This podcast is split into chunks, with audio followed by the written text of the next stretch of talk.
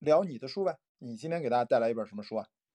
呃，今天给大家带来的一本也是译文纪实的一本书，因为我翻了一下，我看了一下我最近的书单，好像非虚构的书读了也没多少，以小说为主。呃，今天给大家推荐一本就是关于埃博拉病毒的一本纪实文学，叫做《血疫》，呃，鲜血的血，疫情的疫。呃，它的作者是呃理查德普林斯顿，是一个美国的科普作家。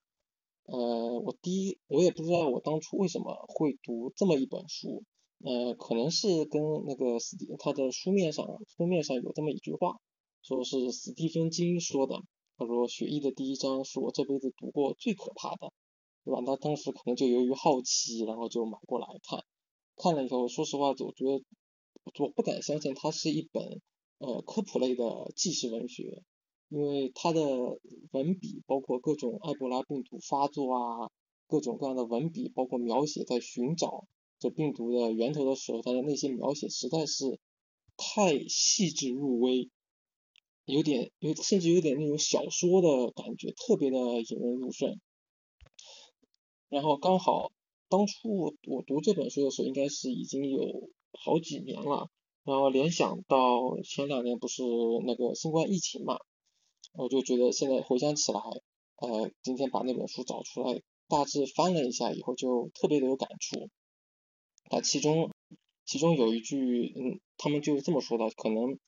就埃博拉病毒，包括艾滋病，可能就是大自然对人类启动的呃免疫系统，呃，包括它里面作者有这么写到，稍等啊，我给大家找一下，他有这么一句话。呃，啊，他说他这么写的，他说大自然似乎在逼近我们，高高举起了屠刀，却似呃却忽然扭过脸去露出微笑，这是个蒙娜丽莎似的微笑，谁也不明白其中的含义。呃，为什么这么说呢？因为当初大概一九七六年吧，埃博拉病毒当时突然爆发在非洲那边，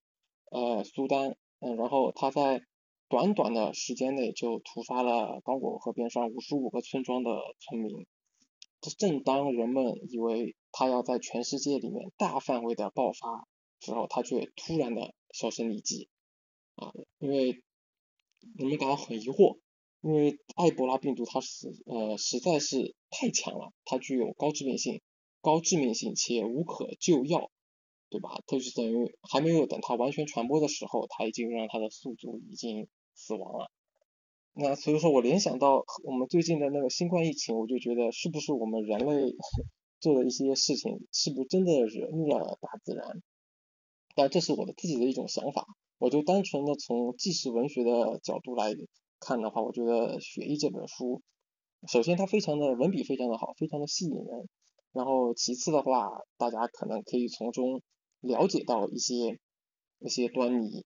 呃，为什么可能这真的是 大自然，就像它里面所说，大自然对人类的启动的一种免疫系统。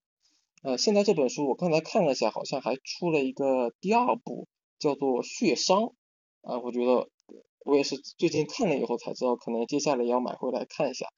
到时候再跟大家分享一下吧。因为我以前好像也没怎么参加过类似的活动。可能介绍的也不是非常好，请大家见谅。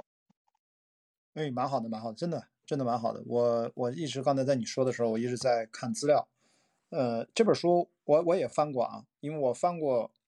我发现我读书啊都是来回串，都是跟影视作品来回串。你知道我看这本书是因为什么？是因为两年前我才看啊，是因为两年前呃出了一部就是根据这本书改编的美剧，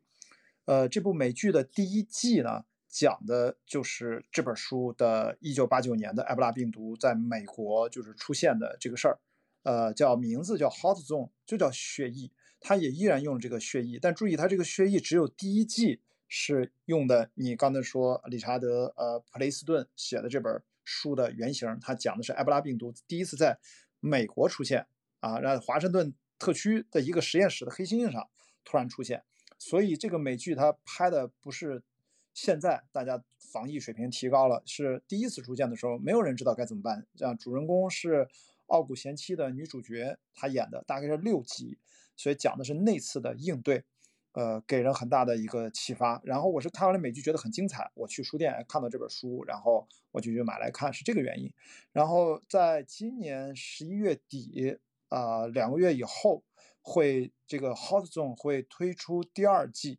呃，就是一个韩国什么什么金大贤，就那个演《迷失》的里面那个韩国演员，他主演，就是还是跟传染病有关，但他讲的是二零零一年九幺幺之后。的炭疽炭疽病毒对美国的恐怖袭击这个事件为背景，也就是说，《Hot Zone》这个美剧它是每次都拿出来这种呃跟传染病有关的呃真实事件进行改编，呃，所以说我不知道《血商》那本书讲啥，我还没有看过啊，我就给大家补充一下背景，《血疫》那个电视剧很精彩啊，大家可以找来看一看，可以跟刚才郑立发说的这本呃《血血疫》的书可以对照着来看啊。